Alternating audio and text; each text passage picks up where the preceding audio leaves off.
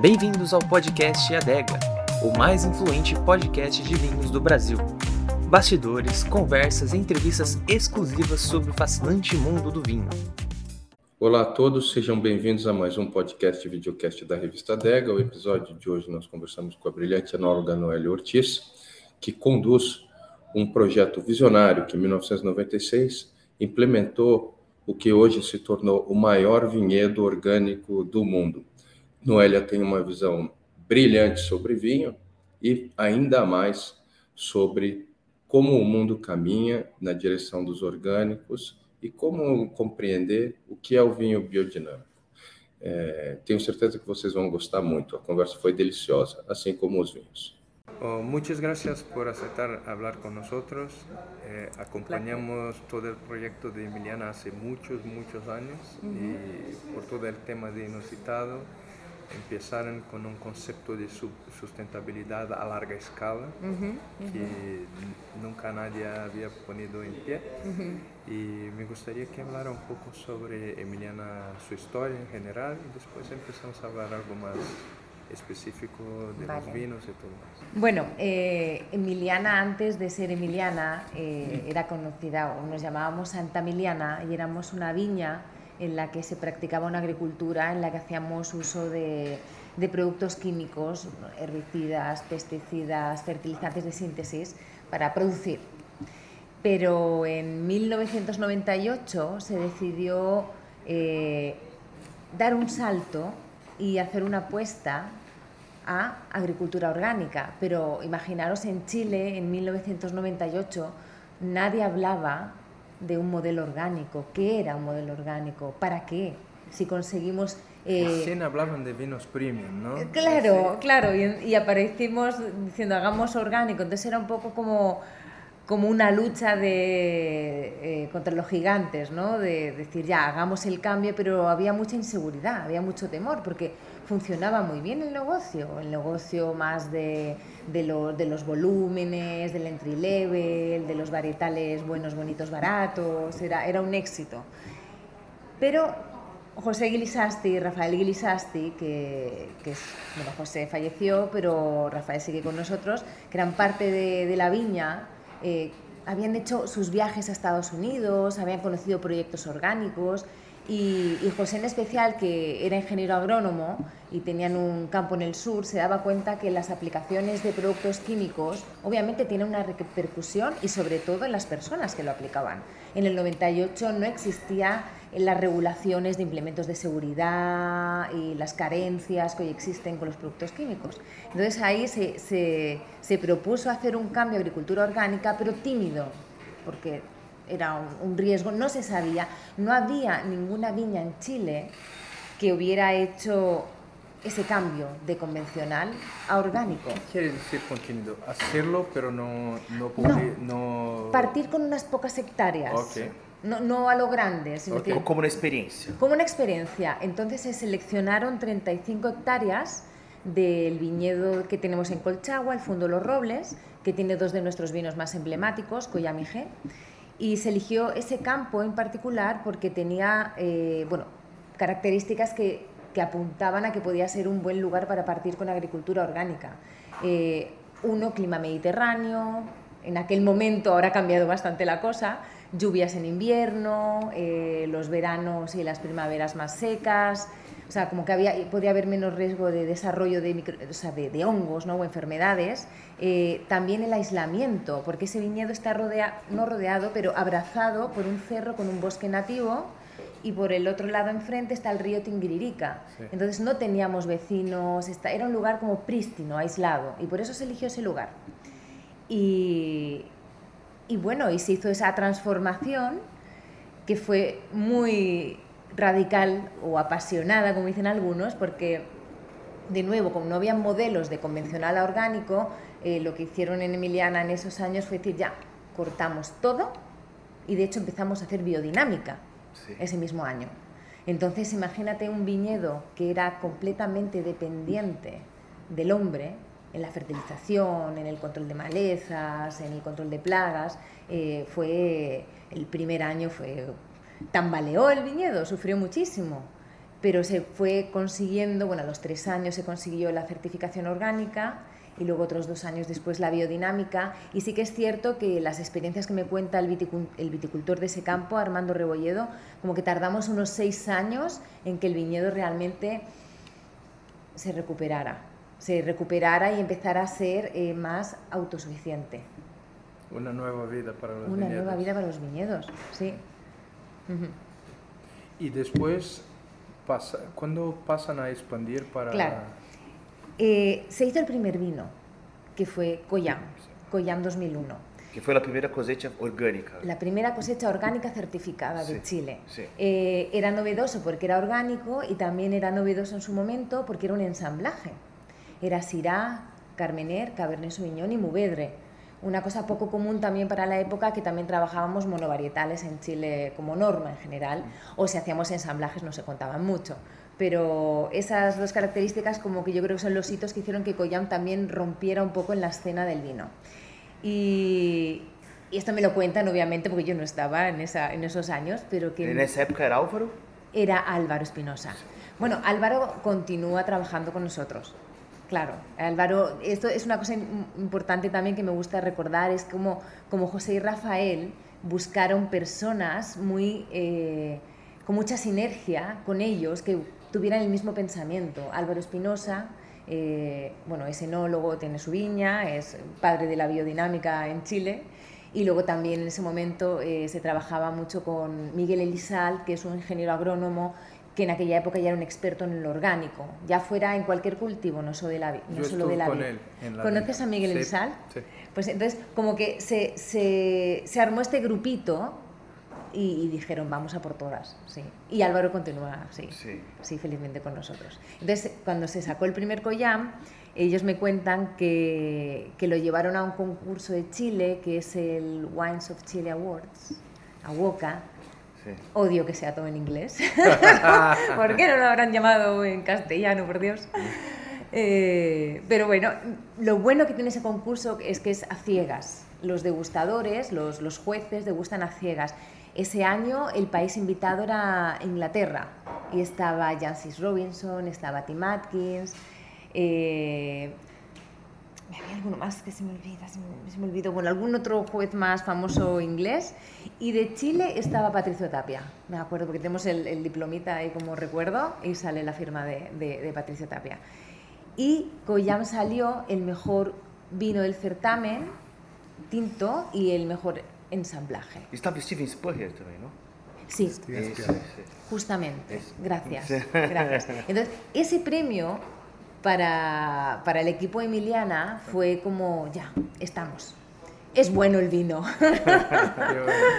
Vamos, y ahí empezó ese crecimiento que fue paulatino, fuimos aumentando de a poco, hasta hoy en día que tenemos mil hectáreas eh, orgánicas y biodinámicas certificadas propias.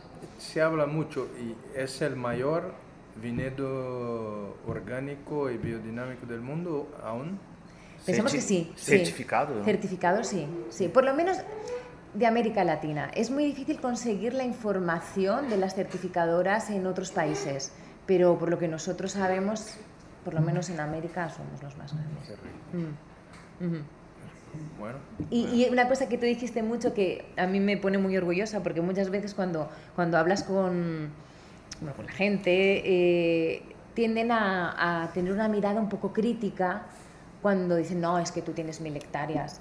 Como que tienden a, no creerte, a, quitarle valor. Y, yo siempre digo lo que tú dices. Yo digo, oye, Emiliana sacó la biodinámica del jardín, del jardín de tu casa, de tu huerto, el orgánico, el compost de tu casa, a gran escala, para generar realmente un impacto positivo. O sea, es un, motivo para nosotros es una de, prueba de, que el modelo funciona. funciona y que podríamos todos tomar vinos biodinámicos y orgánicos y no solo los muy ricos hacerlo, ¿no? Exacto. Entonces, eso es muy, muy importante en el proyecto y, y apreciamos muchísimo. Me gustaría que pudiera hablar un poco del concepto de la biodinámica, porque ni todos nuestros la diferencia en orgánico, orgánico y, todo más eh, lo conocen. Entonces, se puede hablar un poco sobre eso. Feliz, feliz, os cuento un poco sobre la biodinámica. Bueno, primero decir que la biodinámica no hace milagros. ¿ya? Es una cosa que hemos aprendido a lo largo de los años y con nuestros distintos... Porque en Emiliana siempre estamos estudiando, siempre traemos consultores de distintas partes del mundo para, para seguir nutriendo y no quedarnos en donde estamos. Y una de las cosas que decía eh, Vincent Masson, que es un asesor biodinámico que tenemos francés, nos decía, la biodinámica no te va a resolver los problemas. Primero, hay que hacer buena agricultura, es decir, elegir eh, la variedad adecuada al lugar donde estás, si quieres injertar el patrón adecuado, el marco de plantación, no sé, tu sistema de riegos, hay que partir haciendo buena agronomía. Después vamos al orgánico. Lo orgánico es no utilizar productos químicos de síntesis, herbicidas, pesticidas, eh, fertilizantes eh, a base de sales.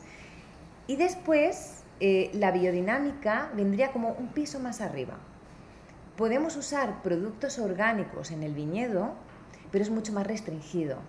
Y hay un compromiso en el que tú tienes que empezar a minimizar ese uso de, por ejemplo, fertilizantes eh, orgánicos, no sé, a base de algas, por ejemplo.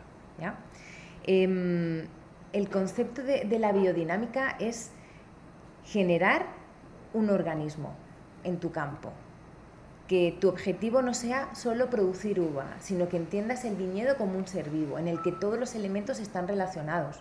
O sea, el bosque, los corredores biológicos, el suelo. Uno de los puntos más importantes de la biodinámica, que hoy en día se habla mucho, que, se está tomando mucho esta palabra, esas cosas a mí me dan mucho miedo, todos estos greenwashings que hay ahora como que me ponen nerviosa de regenerar el suelo. La biodinámica habla de eso desde hace muchísimos años, que consiste en eh, vivificar el suelo con cultivos de cobertera, con compost. El compost en la biodinámica es un elemento esencial que tú tienes que, realizar y lo que las personas más les llama la atención de la biodinámica es eh, los preparados biodinámicos, que son preparados que hacemos en base a, ciertas plantas, como por ejemplo la manzanilla, la ortiga, diente de león, la milenrama, ciertos elementos minerales, como el cuarzo, hay un preparado que es a base de cuarzo, y también hay una parte animal, porque lo que se pretende unir en biodinámica son, o el concepto que tenemos nosotros son los tres reinos, el mineral, el vegetal y el animal, y todo eso llevarlo al predio. Estos eh, preparados que realizamos tienen como objetivo vitalizar el suelo, son vectores de vida. Yo cuando, cuando empecé a trabajar en Emiliana no sabía nada de biodinámica y me acuerdo que me pasaron el libro de las conferencias de Rudolf Steiner y me acuerdo que leí un capítulo, lo cerré y lo guardé en un cajón. Me dije, no entendí nada. Muy complejo. O sea, la biodinámica y también hay que saber cómo acercarse a ella y tuve la suerte de tener buenos maestros que me han sabido acercar y ahora sí que hemos leído las conferencias de Rudolf Steiner, pero, pero hay, hay que sacar un poco esa, esa visión como esotérica que, que, está alrededor. un poco esotérico, la forma como la presento, ¿no? Claro, y eso asusta a muchas personas, pero hay cosas muy sencillas y, ejemplos muy prácticos, como por ejemplo... Eh, el preparado que hacemos que es el, cuerno de vaca con el guano de vaca, que nosotros enterramos durante el invierno, luego eso se saca y lo dinamizamos, que es, eh, ponemos una, dosis que es un poco como medicina homeopática, son como 300 gramos por hectárea en 100 litros de agua, se dinamiza, digamos como que se mezcla luego se, se asperja ¿no? en, el suelo en, otoño después de una de las primeras lluvias. Y, y claro, la gente me dice, pero eso, y si lo piensas, finalmente los preparados es como...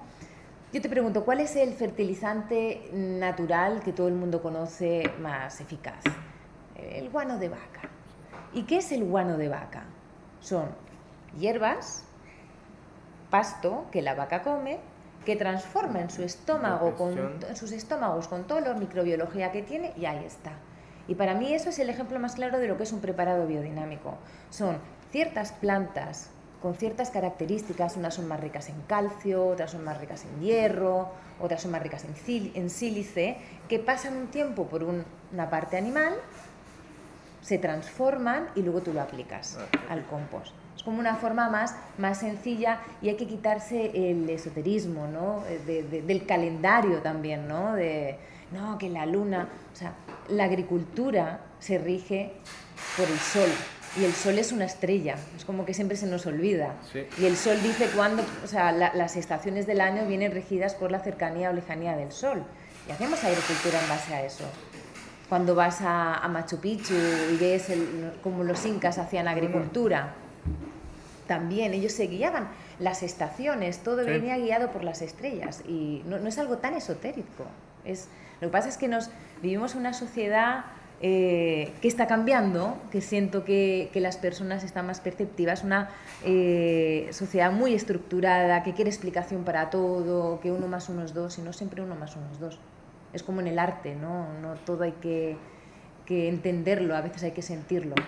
y el vino ha ido de total desconocimiento pragmático para total ciencia y ahora volvemos un poco, ¿no? No proyectos como el tuyo que, que ha ingres, em, empezado por, por, ese camino, pero muchos se fueron hacia los, los compuestos químicos y las técnicas y las mediciones de todo y, y, y ahora intentan a combinar las cosas un poco. ¿no? Claro, yo, yo creo que también toda esa... Mm, como industrialización del vino y manipulación del vino viene muy de la mano de, de, esa necesidad de producir mucho, de hacer vinos grandes volúmenes en los que finalmente tu calidad de uva no es tan buena, entonces necesitas recurrir de estos eh, elementos, maquillajes, para poder hacer un vino aceptable a un precio súper barato. Pero, pero ha habido esta vuelta y, y se está buscando más vinos que respeten el origen, vinos menos intervenidos, pero también es una cosa que, siempre hablamos con el equipo enológico, somos biodinámicos, gran parte de los vinos de Emiliana son biodinámicos, hay otra parte que es, que es orgánica, pero aunque hagamos biodinámica, no renegamos de nuestros estudios de enología. ¿Cuáles son las bases de, la enología? ¿no? Como que no es como que, ah, no hacemos nada, no sé, hay cosas que son irrefutables y que, que, no tienen que ver con adiciones ni correcciones, sino que es la base de la analogía. Y eso obviamente lo, lo seguimos, sí. Muy bien, muy bien. Bueno, y hablemos un poco de, de los vinos. Eh, Coyán empieza en 2001. Nosotros hemos catado Coyán casi probablemente todas, todos los años. Creo que sí, sí. Sí, ha cambiado mucho estilo también, ¿no? Con tiempo. Sí. Si, si quieres hablar un poquito de eso, no solamente Coyan, de, en general en Emiliana, ¿no? Sí, efectivamente, claro. Nosotros cuando partimos en el 2001, y también era una época en que los lo que creíamos que era el estilo que, que, que el consumidor prefería, era vinos muy concentrados, los rendimientos eran muy bajos, se estresaba mucho el viñedo también para tener mucha concentración, se trabajaba mucho con madera, con grados, o sea, uvas cosechadas muy tarde, el estilo eran vinos muy potentes. Y bien, iba bien, era lo que, lo que gustaba, pero también nos fuimos dando cuenta en bodega que, por ejemplo, nosotros fermentamos de forma espontánea con levaduras nativas.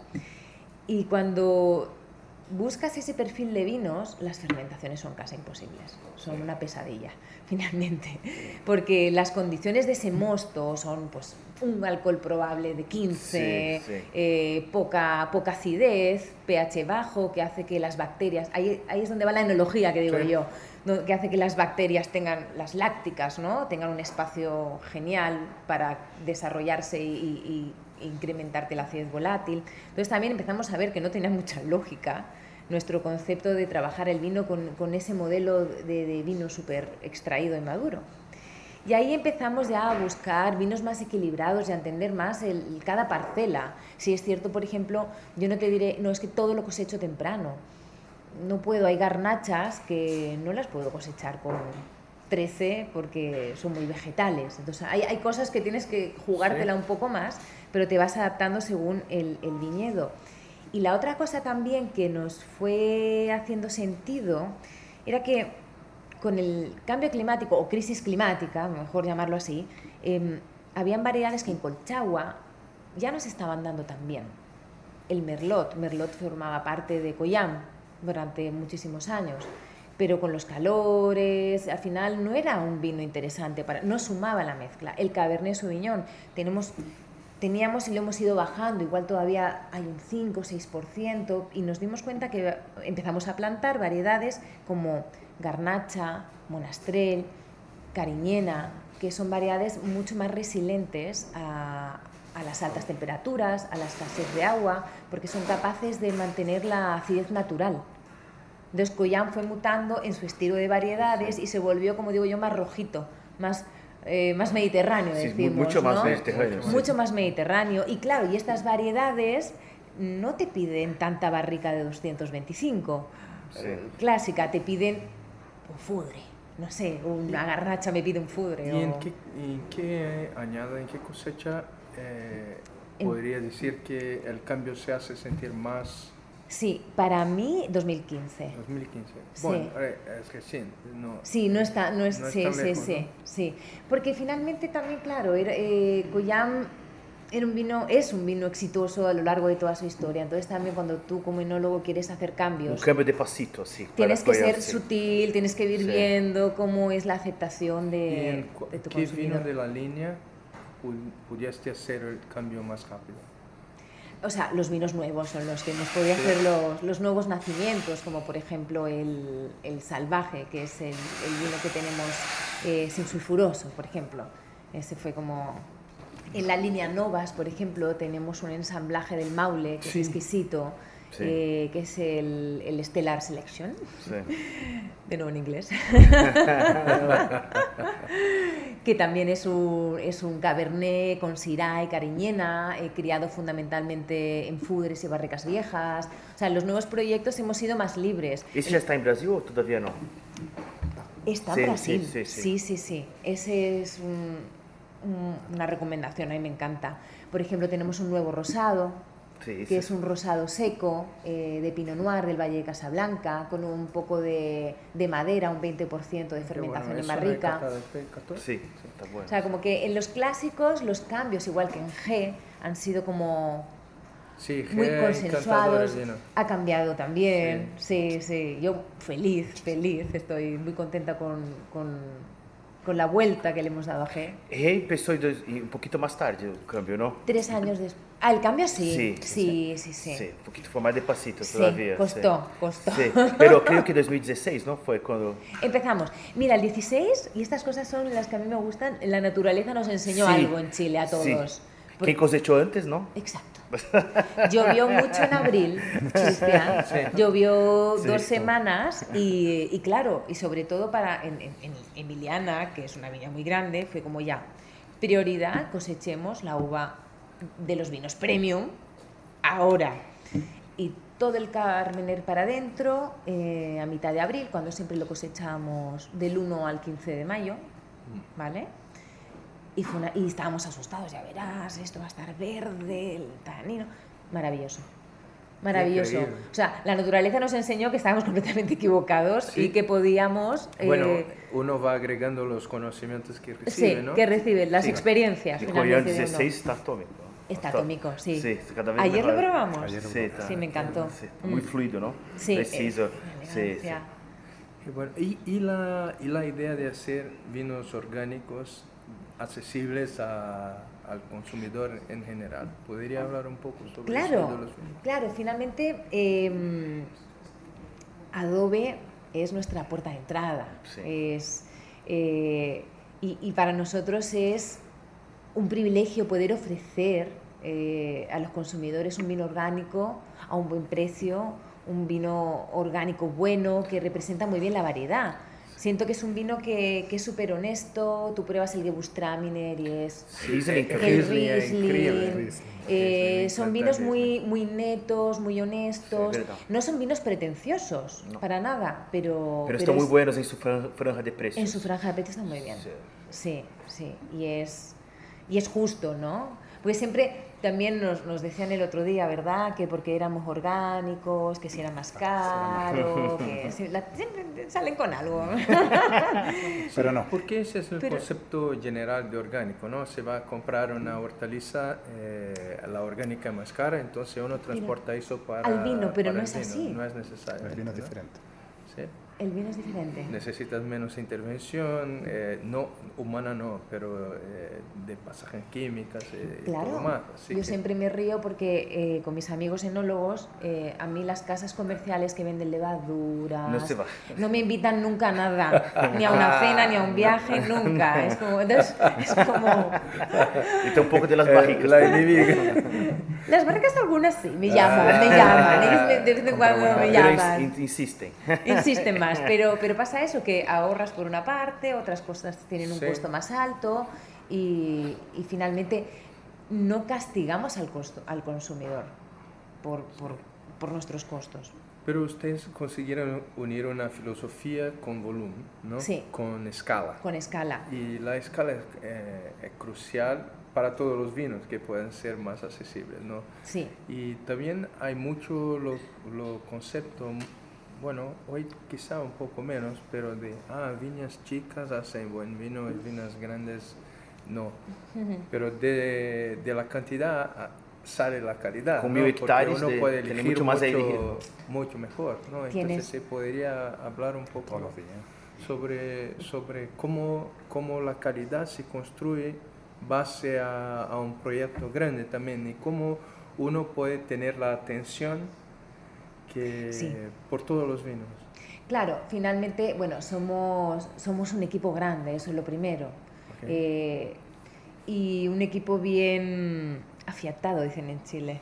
Sí, Como un equipo- af- afinada aquí. Afinada, ¿no? Sí, un un sí. equipo bien unido y, y es muy interesante como, por ejemplo, no sé, el mismo viticultor, compramos un campo en el Maule, Ok. ¿ya? Eh, pensando en adobe fundamentalmente y es muy, a- muy motivante como el mismo viticultor de allá te dice, Noelia, ven a ver unas laderas que hay en este campo que tienen un granito, tienes que venir a verlas porque, o sea, hay como, todos, a ver, Hay estamos juntos, hay una pasión, ¿no? Y todos queremos construir y crecer y claro, tienes un campo grande y a ver, el campo de los robles, donde hacemos Heikoyam, no todo es Heikoyam, obviamente hay sectores que los destinamos a, a otras líneas, a novas, pero lo bonito es sentir cómo hay una motivación del equipo y que, y que quieren y, que- y- y- y lo que más me gusta a mí es sentir ese, oye, aquí hay algo especial, Es un tema de orgullo Vamos, también, ¿no? sí, sobre todo los viticultores de cada, de cada campo. eh, con Pedro de Casablanca también nos pasa lo mismo. Él está siempre, mira, he hecho esta cosa, he hecho esta poda, he hecho prueba, a ver, veamos. Eso, eso es muy bonito, sí. Y, y- y la gente se siente orgullosa de hacer orgánico. ¿Sabes? Como que lo cuentan orgullosos a sus hijos, a sus familias, como que lo dicen con, con la cabeza bien alta. Que hace, cuando partieron no era así. Cuando Ah. partieron no era como tímido, pero ahora tú ves que, que se siente el equipo orgulloso y, y feliz de, de lo que está haciendo. Sí. Bueno, ¿y cuál es lo, lo desafío para una viña orgánica o biodinámica en el mundo actual?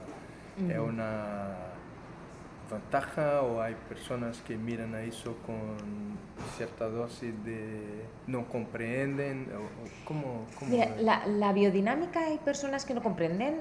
Muchas veces nosotros cuando, cuando comunicamos y hablamos, a veces no hablamos de biodinámica, hablamos simplemente de orgánico Orgánico. porque sabemos, depende con quién estés, sabes si va a ser una persona más abierta y- Sí. o, o con más conocimiento o no.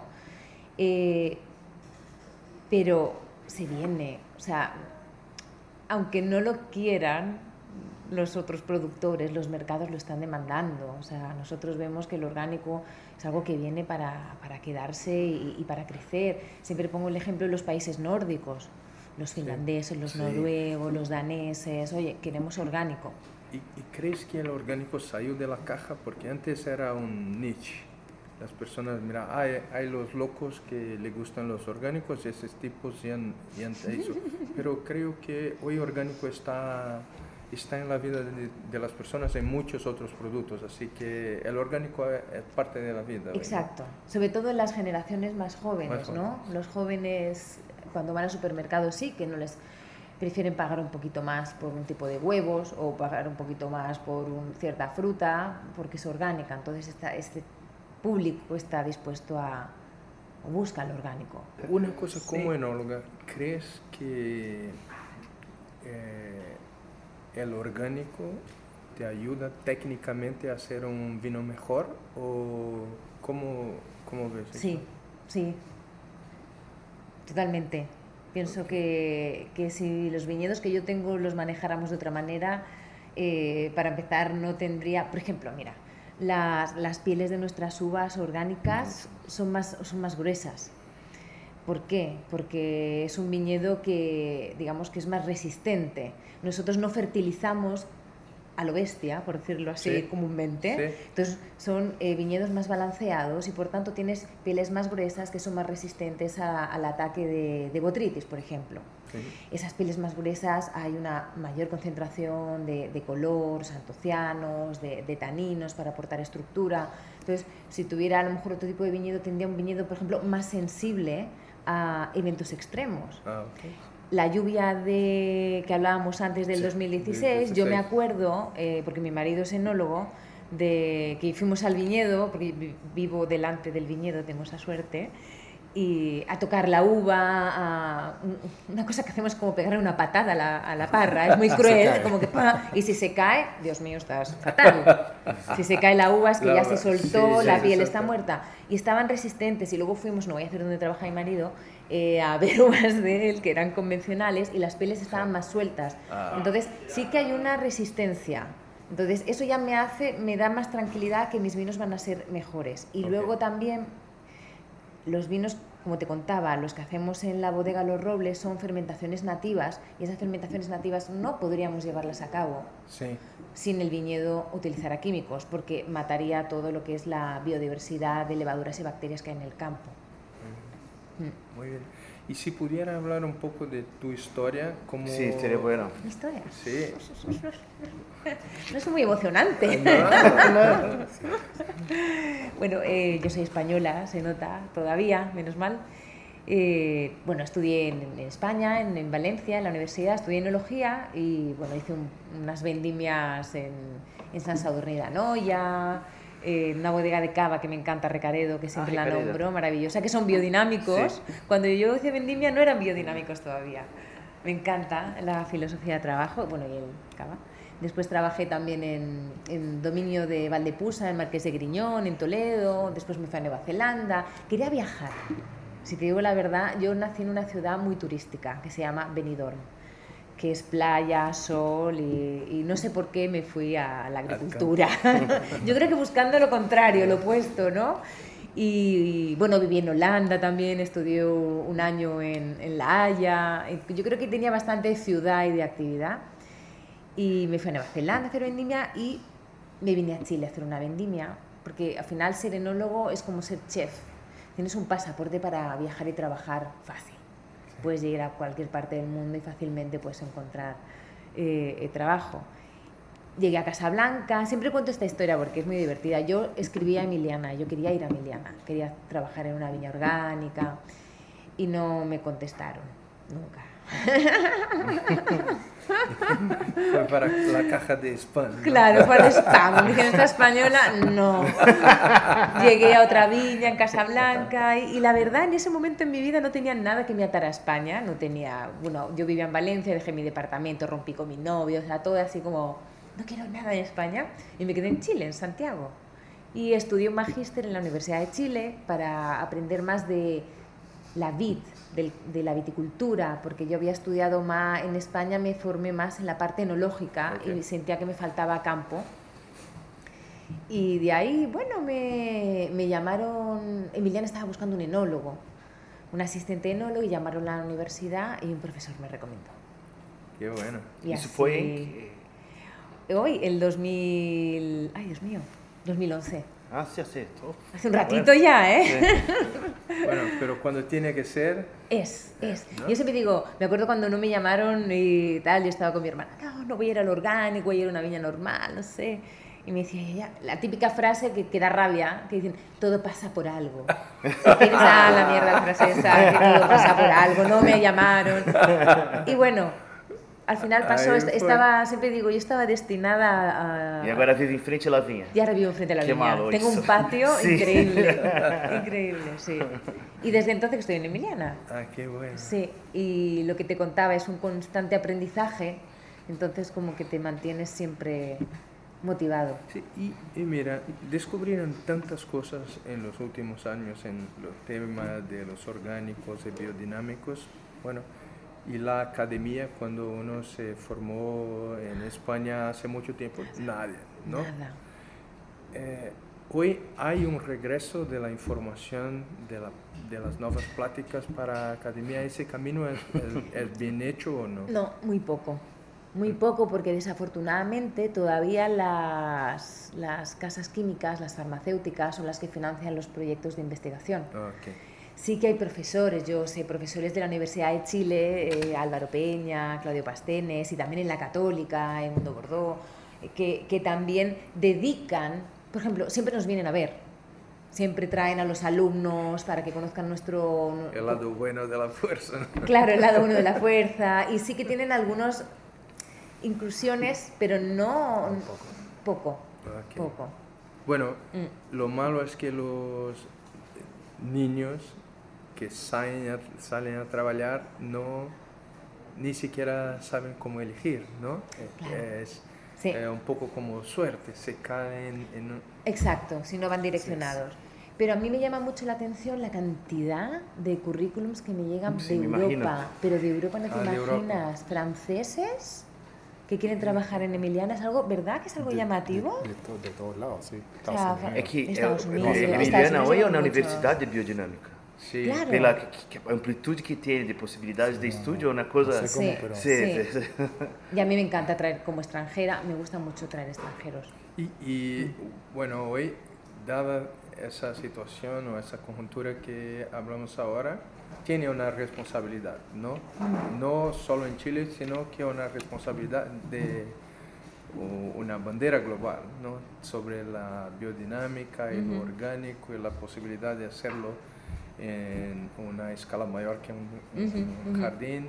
¿Cómo, ¿Cómo encaras eso o haces su trabajo sin pensar en eso? La verdad, hago mi trabajo. no, no siento... Es como algo que se da de forma natural. No, no, no pienso, ay, el peso que llevo encima. Encuentro que es fácil, encuentro que, que es algo que, que puede hacer, que se puede llevar a cabo.